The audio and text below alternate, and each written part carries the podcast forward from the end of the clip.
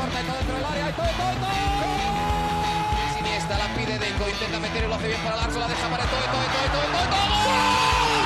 No puede apoyarse Juli, que balón acaba de meter para allá. Valenti, Valenti. ¡Gol! Corta de Neymar, la pone por dentro Andrés. Andrés la juega. ¡Qué golazo! ¡Qué gol! Sí, un regate. Mira el segundo el disparo. El rechace tiene que llegar. ¡Gol! Del Barcelona.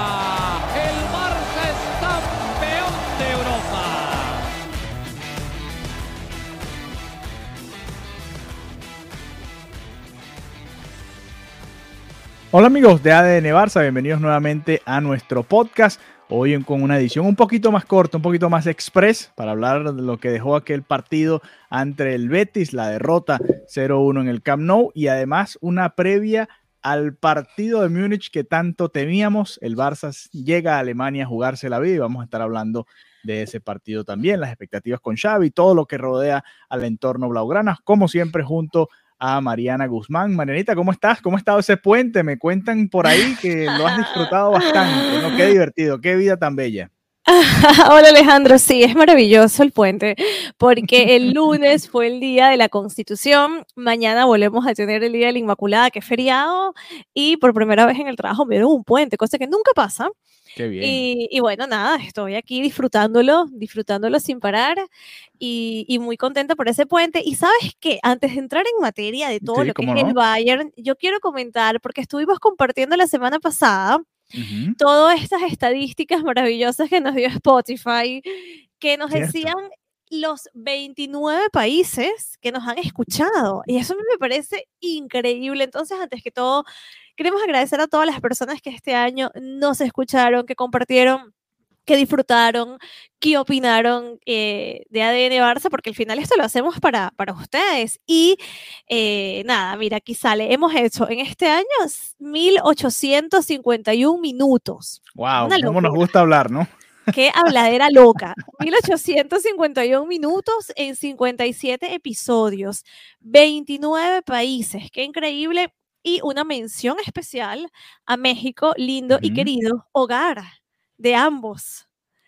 eh, Sí, tú- ambos locutores. vivimos ahí en algún claro, momento, claro que sí. Tú y yo, en diferentes momentos de nuestra vida, vivimos en la Ciudad de México y guarda un espacio muy importante en mi corazón. Así que, que México ha sido uno de los países que más nos ha impulsado. Así que yo digo que si esto sigue así, que si México sigue dándonos este Vamos amor, habrá que ir para hacer, allá. habrá que hacer una gira en México. Yo estoy viéndome obligada a tener Sí, que ir sí, sí. a comerme unos taquitos al pastor, a dar una vueltica por Polanco, por Santa Fe. Yo Y después, digo y después nos vamos a Puerto Vallarta, a Cancún, a ver si es que tan bonito, ¿no? que sí Me lo gusta, me gusta. Y también agradecer a USA, porque tú estás en Miami, mira, y eso ha traído gente. Sí, claro, También el claro. segundo país Bueno, que más es nos que- escucha, los Estados Unidos. Yo lo comentaba cuando grababa los amigos, con los amigos de, de Barça Talk en inglés. Y es que cada vez que jugaba el Barça era tendencia en Estados Unidos. Parece mentira, pero siguen mucho el fútbol, soccer acá en los Estados Unidos, y tanto la Premier y, bueno, obviamente los equipos grandes del mundo, pero cada vez que juegan, tendencia en los Estados Unidos, que no es fácil de hacer. Qué cantidad de temas hay en Estados Unidos para hacer tendencia, ¿no? Así que muchas gracias a todos los países que se han conectado con nosotros. Esa es la idea, ¿no? Seguir creciendo. Además pasamos los 2.000 se- eh, seguidores en Twitter y ahí vamos, ahí vamos siguiendo, eh, creciendo con todos ustedes. Muchas gracias por acompañarnos. Si todavía no nos siguen, arroba ADN Barça Pod, arroba Marianita Guzmán y arroba Alejandro BG32 son nuestras cuentas sociales. Así que me, me gustó este intro, me gustó este intro. Tenía que hacerlo, tenía Nos que dimos un cariñito, nos dimos un cariñito antes de empezar a hablar de, de cosas no tan positivas. La derrota del Barça ante el Betis. Mariana, te leía muy molesta el fin de semana. Decías que eras el, el peor partido de la era Xavi, que no podía ser, que se vuelve a perder un partido en un contraataque. Quiero que te desahogues con los amigos de ADN Barça ya unos A días ver. después de todo lo que sucedió. A ver. Sí, sí, sí. A ver, no es que estaba así fúrica, indignada, ¿no? Yo, yo siempre he comentado, yo siempre he comentado que viene un proceso, que está bien la emoción, que está bien la ilusión, ¿no? Porque viene Xavi, porque llegó Xavi, y eso lo aplaudo, pero y creo que desde que comenzamos a hablar de Xavi es que cada vez decía lo mismo, como que, ojo, es un proceso, es un proceso, o sea, que haya llegado con dos victorias no significa que a partir de ahora el Barça no conoce la derrota, porque es una transición. Entonces, dicho esto, entendiendo que es una transición, creo que el partido se pudo haber jugado mejor. O sea, yo creo Sí, que hay, sí. yo creo que hay maneras de perder y yo creo que ya el Barça no está para perder de esa forma. Y, y sí, fue un partido que además dejó unas sensaciones muy grises para la final que se va a jugar el día de, de mañana. La primera parte fue, fue muy mala, mi- a mi parecer, porque eh, en este partido contra el Betis comenzaron con bastante intensidad, pero pasa lo que les ha pasado en los últimos encuentros. Sí. La intensidad dura muy, muy poco. Y eh, al final lo que queda desnudo es que el Barça, además de que no tiene intensidad para 90 minutos, el gol no sabemos dónde está, está desaparecido, tienen una racha histórica que contra el gol, o sea, no, no está anotando el, el Barça. Y, y bueno, queda, que para mí, o sea, fue un partido que, que pudo haber sido mejor. Mira, tengo aquí la estadística, lo estoy sacando de mi artículo para Conexión Deportiva. Muy Solo bien, marcado 25 goles en 20 encuentros, 23 en 15 partidos de liga y en 5 de Champions. Wow. ¿Ok? Entonces, esto es, un, esto es una Y- situación. Y Memphis, esos varios son de penal, ¿no? Cinco o seis. Así a la- ahora, a la, ahora revisó bien la estadística porque no la tengo. Pero eh, yo te digo, lo que más me disfruté yo de ese día contra el Betis fue ver a Pedri presentando su trofeo Copa y ver la ovación que le hicieron a Alessia Putellas que presentó el Balón de Oro. Que por cierto fue un momentazo maravilloso ver cómo primera vez en la vida el Camp Nou ovacionó y coreó el nombre de una mujer. O sea, que lo que ha hecho Alessia es una maravilla. Para mí eso fue lo que, lo que más disfruté del- de, de ese día, porque luego comenzó el partido, muy buenos primeros minutos y luego hacia abajo. Sí, sí. eh, Y eso es un problema que viene desde, desde varios meses, ¿no? Por supuesto, eh, aquí hay que hacer un balance, ¿no? Está el balance entre la paciencia y el exigirle al equipo, que también se le debe exigir, ¿no? No es que todo como llegó Xavi, ahora no se le va a exigir al equipo, no, tampoco así. Eh, pero estoy de acuerdo contigo, muy buenos minutos, eh, por ejemplo, de Coutinho para empezar y después no apareció más nunca. Se fue diluyendo el equipo, el Betis terminó jugando mejor la primera mitad, de hecho pudo haber hasta anotado un gol y, y hubiese sido justo. Eh, de hecho, anotó después en el segundo tiempo, pero estaba un poquito adelantado el delantero del Betis y, y No lo que más me dolió, lo que más me dolió de esa derrota es que otra vez el Barça juega bien 10, 15 minutos o 20, lo que sea que haya jugado bien en el segundo tiempo. Parece que va a llegar el gol y termina llegando el gol del rival, ¿no? Te tiene que doler un poquito más, ¿no? Porque era el mejor momento del Barça y les, les meten esa contra eh, letal y terminan anotando el gol. Y el Barça sigue fallando muchos goles también, Mariana. Las, posibilidades que, generan y las fallan. Eso también es, es un problema del equipo, ¿no? Y, Eh, y por ejemplo, sí, y por ejemplo lo que me mencionabas, Coutinho. Coutinho, de verdad, es que es muy fuerte, ¿no? Que, que no haya eh, dado nunca la talla. O sea, más allá de algún gol puntual, más allá de algún momento, es el fichaje más caro. Y es increíble. No, y lo- con Valverde tuvo bastante participación y era parte importante del equipo, pero ahora es un suplente de lujo. Pero es- claro, pero es al ni siquiera de final- lujo, de lujo por el precio, pero es un suplente más. Exacto. Al final ni siquiera, ni siquiera apoya. Eh, Memphis, es que al comienzo yo me acuerdo que yo veía portadas que decían cosas como Leo Memphis, haciendo alusión a que ese no fue, te lo juro, te lo juro. Yo he leído cosas muy fuertes como Leo Memphis. O sea, me acuerdo que llegó, ahora sí, el que se pone, No había escuchado nada de eso. qué cruel como te ríes. No, no, te lo juro, es que Claro que me río, imagínate, pobrecito Memphis. No, la Memphis estuvo No, también a ver, fatal. Es una locura. O sea, es que los mal. primeros partidos que él jugó con la camiseta del Barça era casi que se está abriendo el cielo y sale Memphis. Y de Sí. verdad que ilusionaba muchísimo a la afición. Y ahora está desaparecido. Y entra Dembélé, que tiene la capacidad de darle un giro al partido, como que de despertar, Sí, un de chispazo, ¿no? llegar, de llegar, pero tampoco anota. Tampoco, es que que ese, ese ojo, es el que- problema. Dembélé es como ese peligro constante, pero tú sabes que no va a terminar en gol o tienes la, la sospecha que no va a terminar en gol. Porque Entonces- disparó tres o cuatro veces muy cerca, pero al final, bueno, No muy cerca entraba. tampoco sirve, ¿no? La Claro, pelota claro, tiene que entrar. Y, y nada, al final teníamos la ilusión, bueno, que Ansu Fati, que esto Ansu Fati ni viajó. O sea, Ansu Fati no Sí. está. Pero, pero es lo correcto, ¿no? Es lo correcto, Mariana. No, supuesto que es lo correcto, no- es que si no no, si no está, no, no, es que si no está, no está, eso, eso clarísimo. Pero que digo que es complicado, que es muy complicado el, el, panorama. Y, y, hablando de complicación, podemos hablar de la rueda de prensa, porque esta fue sí, lógicamente la pregunta que se le hacía a, a, Xavi el día de hoy. Él hablaba, le decía, bueno, ¿crees que esto es el milagro? Porque por las redes sociales pasó de ser, de referirse a este partido de mañana como la final ¿ah? Después, después de ver cómo jugó el Barça contra el Betis, pasó de ser la final a ser el milagro de mi o sea, literal se necesita un milagro para ganar. Y Xavi decía que, que no. Pero ¿te parece tan así, Mariana? Un milagro tanto así? partido de fútbol, tampoco es que, es que tienen que golear al Bayern, con ganar 1-0 clasifican. Sí, a ver, lo que pasa es que históricamente como la, la, historia dice que el Barça no, no, le, ha, no le ha ganado al, al Bayern, que decía Xavi que bueno, que esto, está, que esto está para romperse, ¿no? Esta historia y esta estadística están para romperse. A ver, milagros no, el fútbol es fútbol y cualquier cosa como tú lo dices puede pasar. O sea, y quien salga y el que sale a jugar a una cancha, sea el Barça, sea el Bayern, tú tienes que salir con la mentalidad de que puedes ganar, independientemente de que no tengas ni un poquito de vida. Tú tienes que salir y dar lo mejor de ti. Entonces, posibilidades existen. Lo que pasa es que está complicado, está muy, muy, muy complicado viendo el Barça que vi ante el Betis. Sí, si no, y, hubiéramos sentido una mejoría con una, bueno, exacto, pero digo que si sobre todo la falta de gol, ¿no? porque se ve, se ve, un equipo que juega un poquito mejor, pero todavía el problema con el gol ha sido el mismo, ¿no? Con Xavi también les ha costado hacer goles. Eh, de hecho, Ter Stegen tampoco está en su mejor momento y también tener a Ter Stegen en, no en el mejor momento. O sea, son, son varias debilidades las que tiene el Barça y, y llegas a un equipo que está, como siempre, aplanando, ¿no? Que de repente ha tenido alguna que otra derrota muy puntual, pero que en líneas generales, ya cuando tú le agarras a un equipo la caída, como se le agarró el Bayern al Barça, está más difícil, está, está más difícil.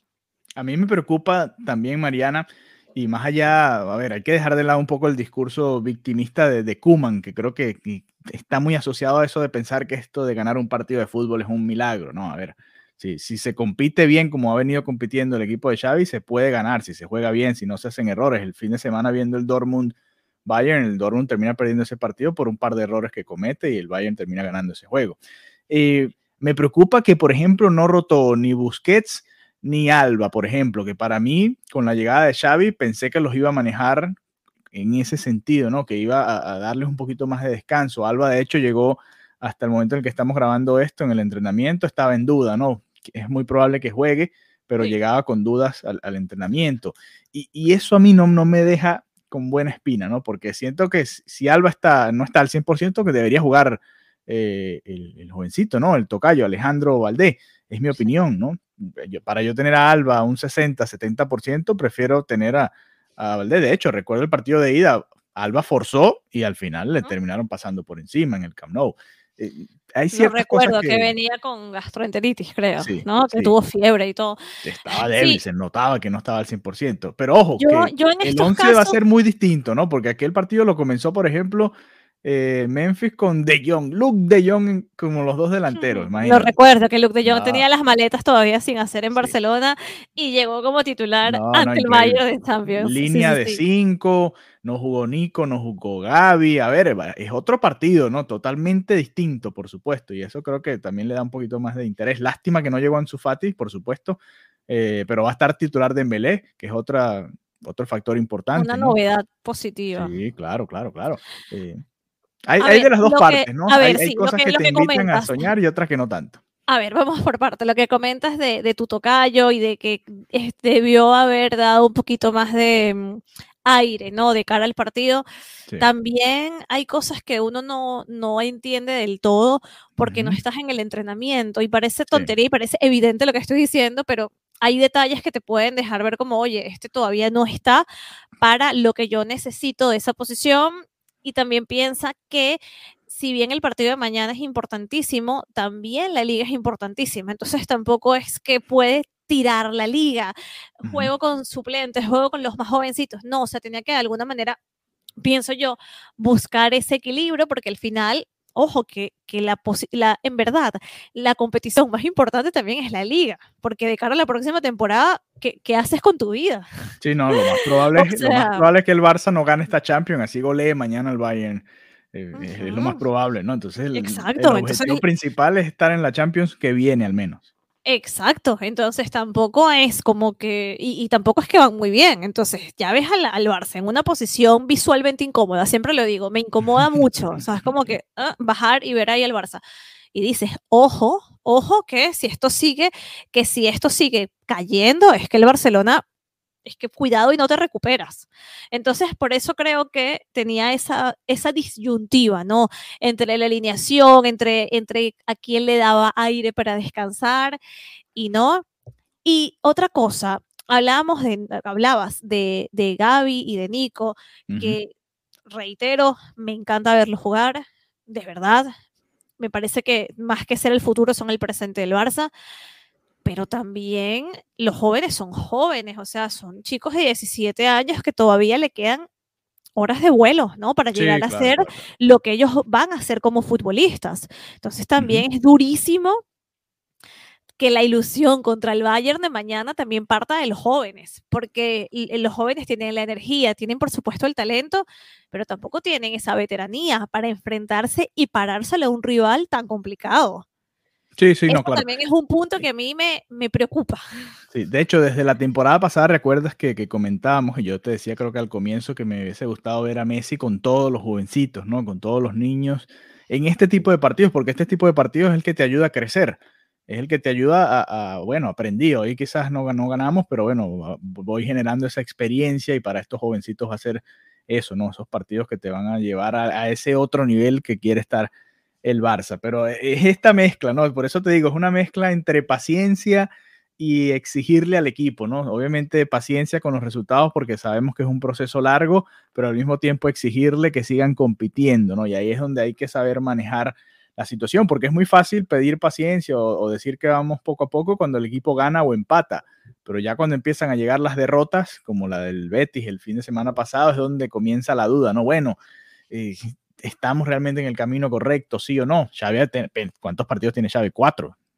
Uh -huh. Demasiado poco. O sea, todavía eh, claro. la verdad es que eh, lo lanzaron ahí en la candela, ¿no? Como decimos nosotros en, en Latinoamérica. Claro. Es, es, muy difícil, es muy difícil lo que asumió Xavi y hay que entenderlo también. Así como en su momento fue lo de Kuman, pero Kuman empezaba con una temporada de cero, ¿no? Aquí Xavi entró ya con, con, con, muchas falencias, incluso en la propia Champions. Con los desastres previos. Claro, de la, la situación que en la que está el Barça es por eso, precisamente por eso. Pero bueno, eh, nada, con expectativa a ver qué sucede. Este miércoles, por supuesto, vamos a hacer otra edición de ADN Barça. Vamos a conversar sobre lo que dejó el partido. Este martes hubo partidos muy emocionantes.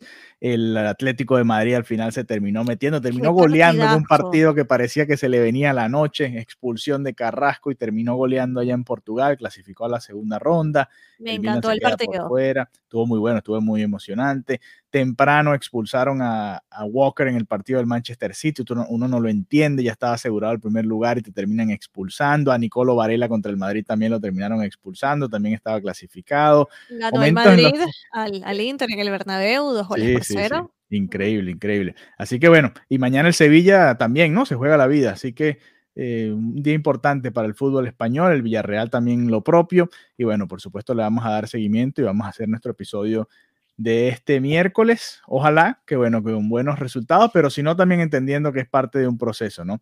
Y, y eso y, quiero, con eso quiero cerrar. Ajá. A ver, cierra. y, con quiero, y con eso quiero cerrar, porque um, Piqué decía que al final también en las buenas, en las buenas y también en las malas, se uh -huh. ve cuando alguien es verdaderamente seguidor de un equipo, ¿no? Correcto. Y yo creo que el, obviamente el fanático tiene que exigir, que el fanático debe exigir para que el equipo siempre dé su mejor versión, pero que también el que es fanático, en mi opinión, y esto lo aplico al culé como al que le va al, al sevillista, o sea, lo uh -huh. aplico al, al, al colchonero, que al final, si tú eres de tu equipo, tú tienes que ir con tu equipo. O sea, puedes exigirle, puedes reclamar, puedes molestarte, pero es que no, o sea, no, no puede ser que no. Entonces ahora si es así, entonces yo no veo más. Si van a Europa League, pero ¿qué es esto? O sea, no.